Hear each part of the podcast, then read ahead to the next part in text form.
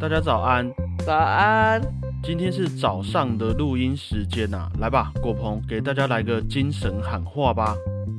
Good morning, everybody！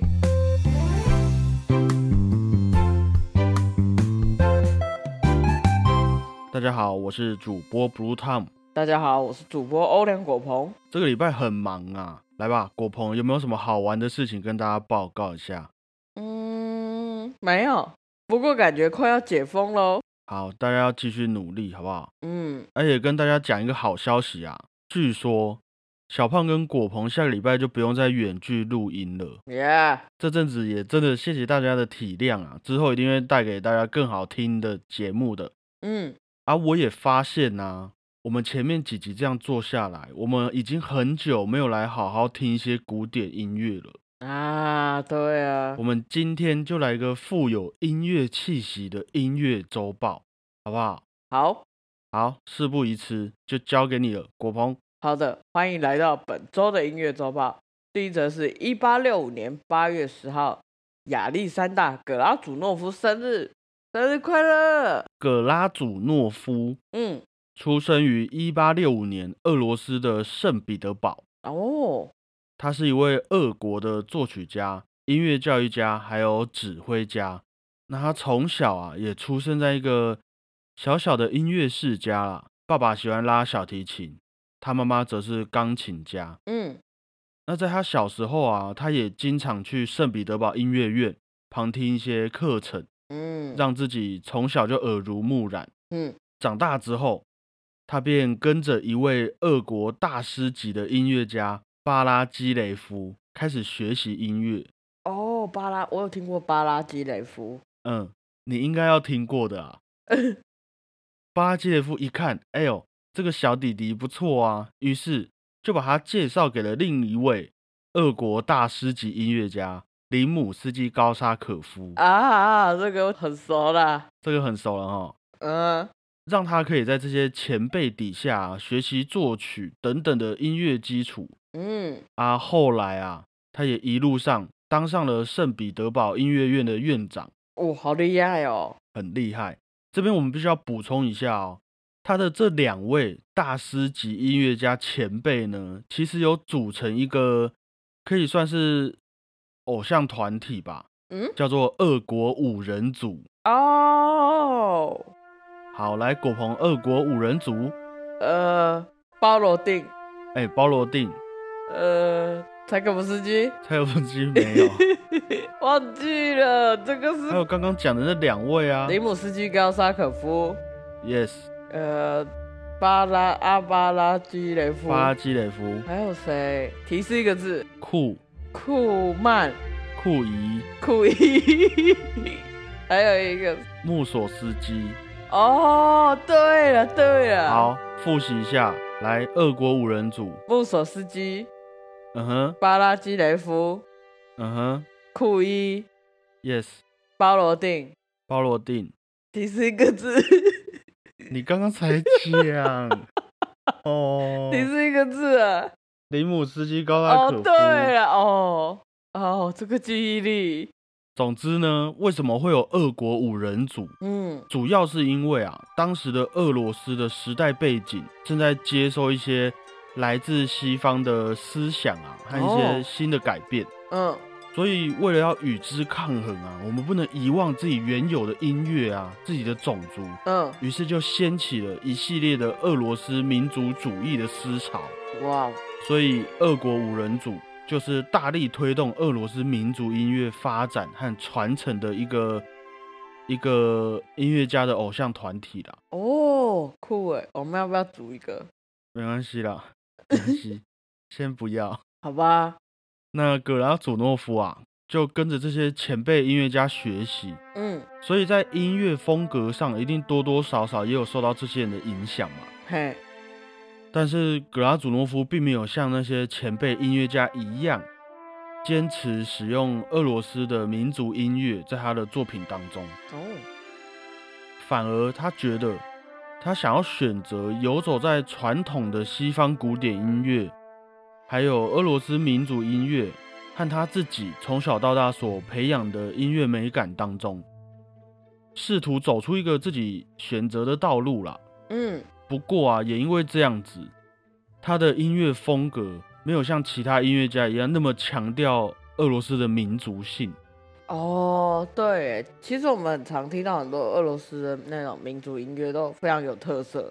都很有 feel。对啊，对啊，你就会马上想到那个那个克里姆林宫啊，什么俄罗斯娃娃。对，在那边跟熊 PK 的那种场景。对啊，对啊，那个音乐是画面是让人非常印象深刻。对啊，那格拉祖诺夫其实偏中性一点，嗯，他是尽量去融合那些哦各个元素。哦，所以对于当时的政府来说啊，你这样子的创作手法不够创新，嗯，啊也没有那么古典，被抓走了。没有那么夸张，单纯就产生了很多大家不想重视他音乐的这个声音啦、啊，这样子下来，也让格拉祖诺夫觉得很难过啊，很失望。嗯，于是他就在一九二八年离开了祖国俄罗斯。哼，一九三六年在巴黎过世了。哦，他后来就去了巴黎。嗯，哦，格拉祖诺夫的音乐啊，在俄国的音乐史上一度的不被重视，嗯，但是直到后来人们研究了整个音乐历史之后，才发现格拉祖诺夫其实在俄国是一位连接比较传统的浪漫乐派和现代乐派的一个很重要的 key man。啊，生日快乐！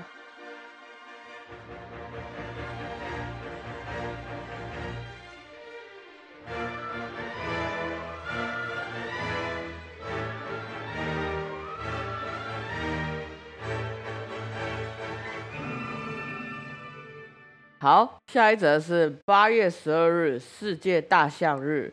世界大象日嗯，这是是由加拿大和泰国的动物保护人士在二零一二年设立的节日啦。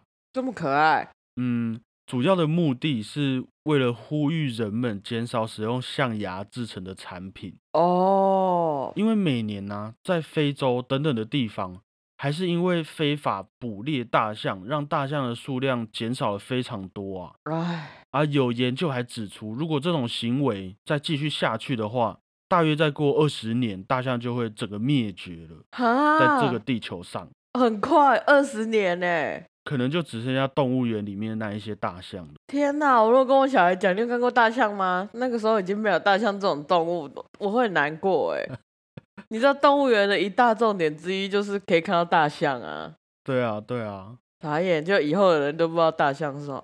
对啊，其实很多弦乐器还有钢琴，在制作的过程中就会使用到象牙了。哦，他们的弓啊、钢琴的琴键啊，都很有可能是象牙做的。但是由于近几年啊，我们对环境保护的意识越来越成熟之后啊，嗯就许多国家就开始严厉禁止任何使用象牙制造的乐器或是物品，哦所以取而代之的是一些人工象牙等等比较环保的材质啦。嗯那为什么要介绍世界大象日嘞？嗯有在 follow 我们的听众应该要有一点默契了哈，因为啊，有一首曲子很有趣，里面也有大象哦。这首曲子就叫做动物狂欢节。对，没有错，不要怀疑。《动物狂欢节》是由法国的作曲家圣桑在一八八六年完成的作品。嗯那据说啊，他在生前一直都不太想要公布这整首曲子给大家听，嗯都会把它当做他拿来和他好朋友交流的一些小作品。嗯嗯直到他过世之后，人们才把这首《动物狂欢节》整部演出来。那很显然的，《动物狂欢节》就是在描写动物嘛。对，可是为什么不能让大家听？我们先来听听看《动物狂欢节》里面大象的片段。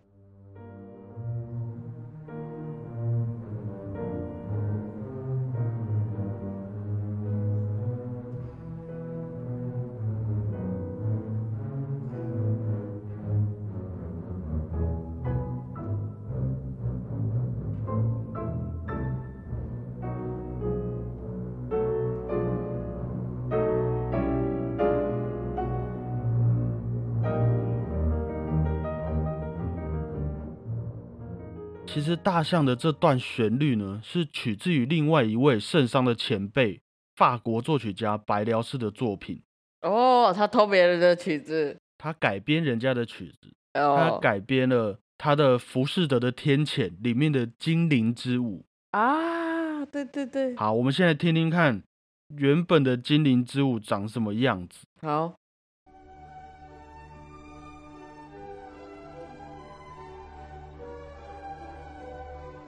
很像啊，雪很大哦。所以这首曲子啊，被圣桑改编成这个样子哦。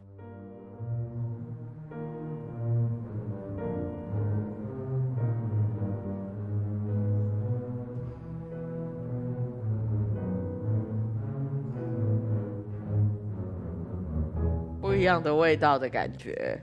这首曲子原本叫做《精灵之舞》，现在变成大象的主题曲啊。啊，原本很轻快的感觉，突然变得有一点大象走路在那边头摇来摇去的那个感觉。嗯所以我们现在知道为什么圣桑不太希望公开这部作品啊，就是那与使用方法不同啦。对对人家也不好交代啦，好不好？对啊，其实，在《动物狂欢节》里面啊，还有许多改编自其他作曲家的作品的动物主题曲，嗯，真的都改编的很好啦，很符合那些动物的特色。他是不是要嘲讽啊？嗯，我们不太好去揣测人家，可是可以这么说，你也可以说他只是拿来开玩笑，很欣赏，哎，对，也有可能是很欣赏，好不好？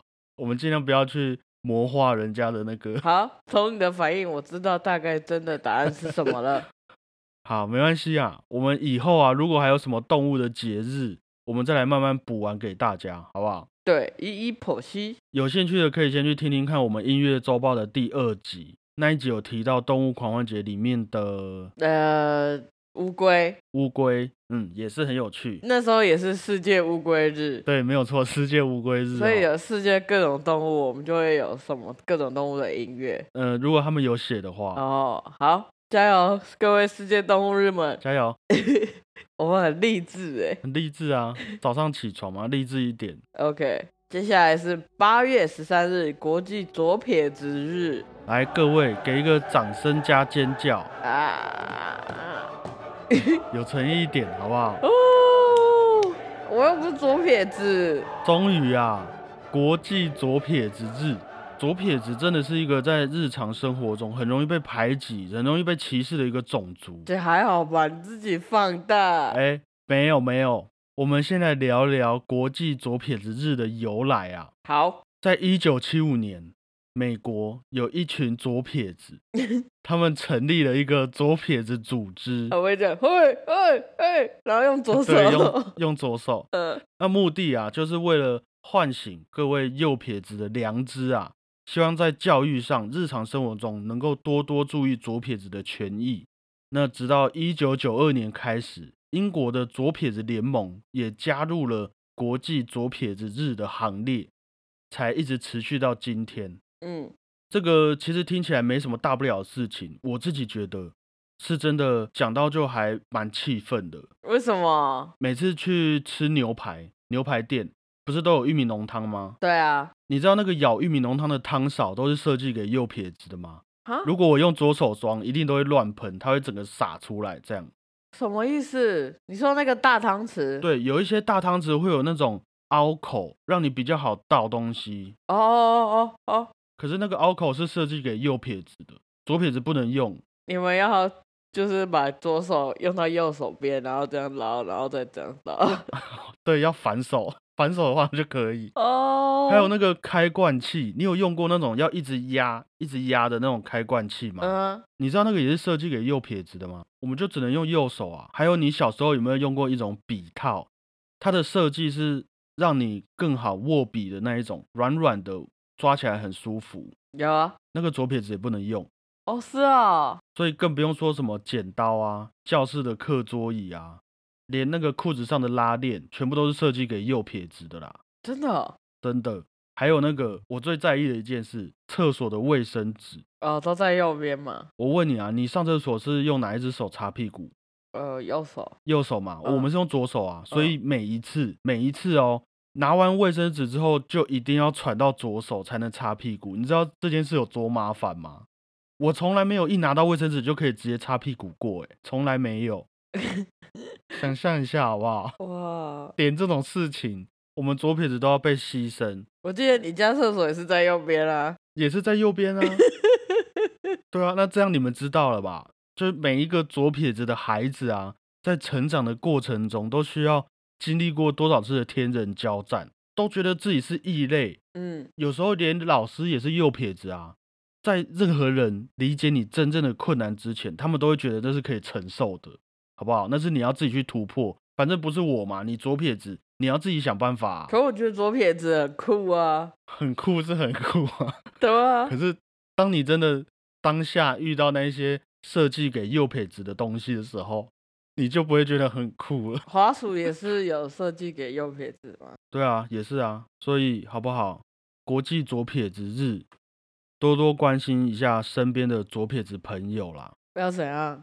哎、今天是国际左撇子日，你要开心一点哦。对，鼓励一下人家好不好？让人家有个好的一天，这样子就够了啦。好吧，那今天也借由这个节日啊，来和大家介绍一首只需要用左手弹钢琴的曲子，啊，这么酷，就是拉威尔的左手钢琴协奏曲，我要练，感觉很轻松。感觉很轻松，是不是？来，我们先来聊聊这首曲子。好我们要先介绍一位人物，他叫做保罗·维根斯坦。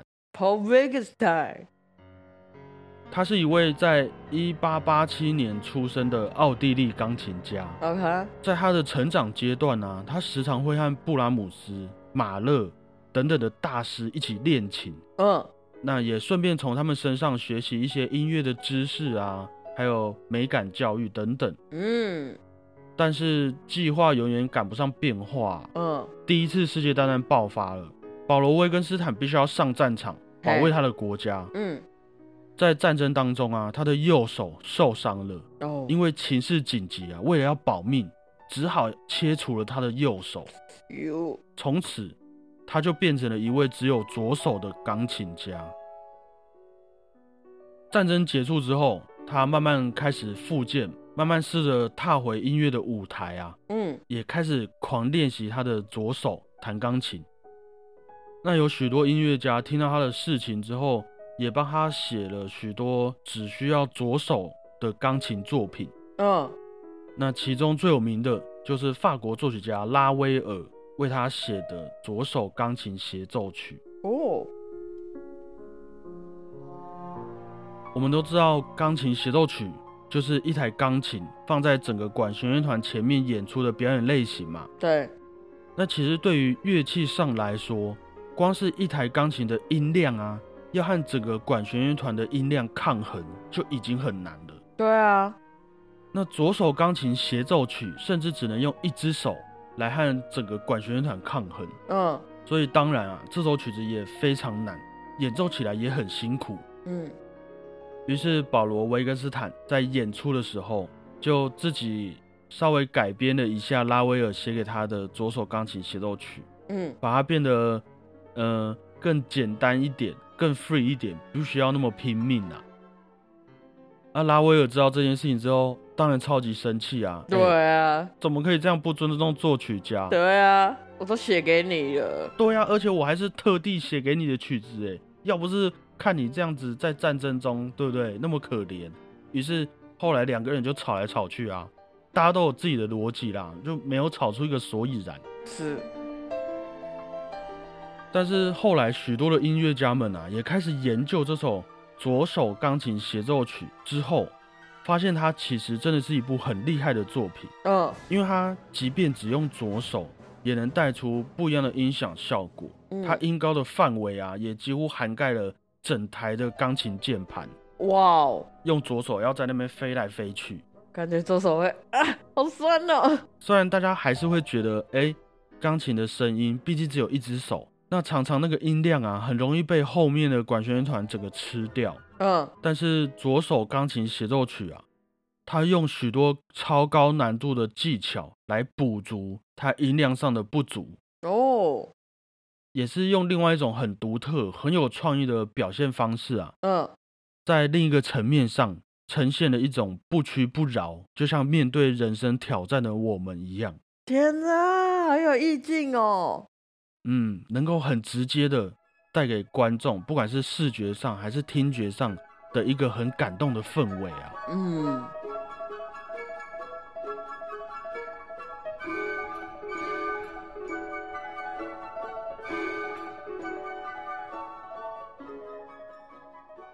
其实我小时候啊，也因为写字笔画的关系，被改成用右手写字。嗯，我不知道这是不是我写字很丑的原因啦、从我有记忆以来啊，我画画、写字都是用右手，可是我其他事情还是用左手，所以我也很深刻的能体会左撇子们的辛苦。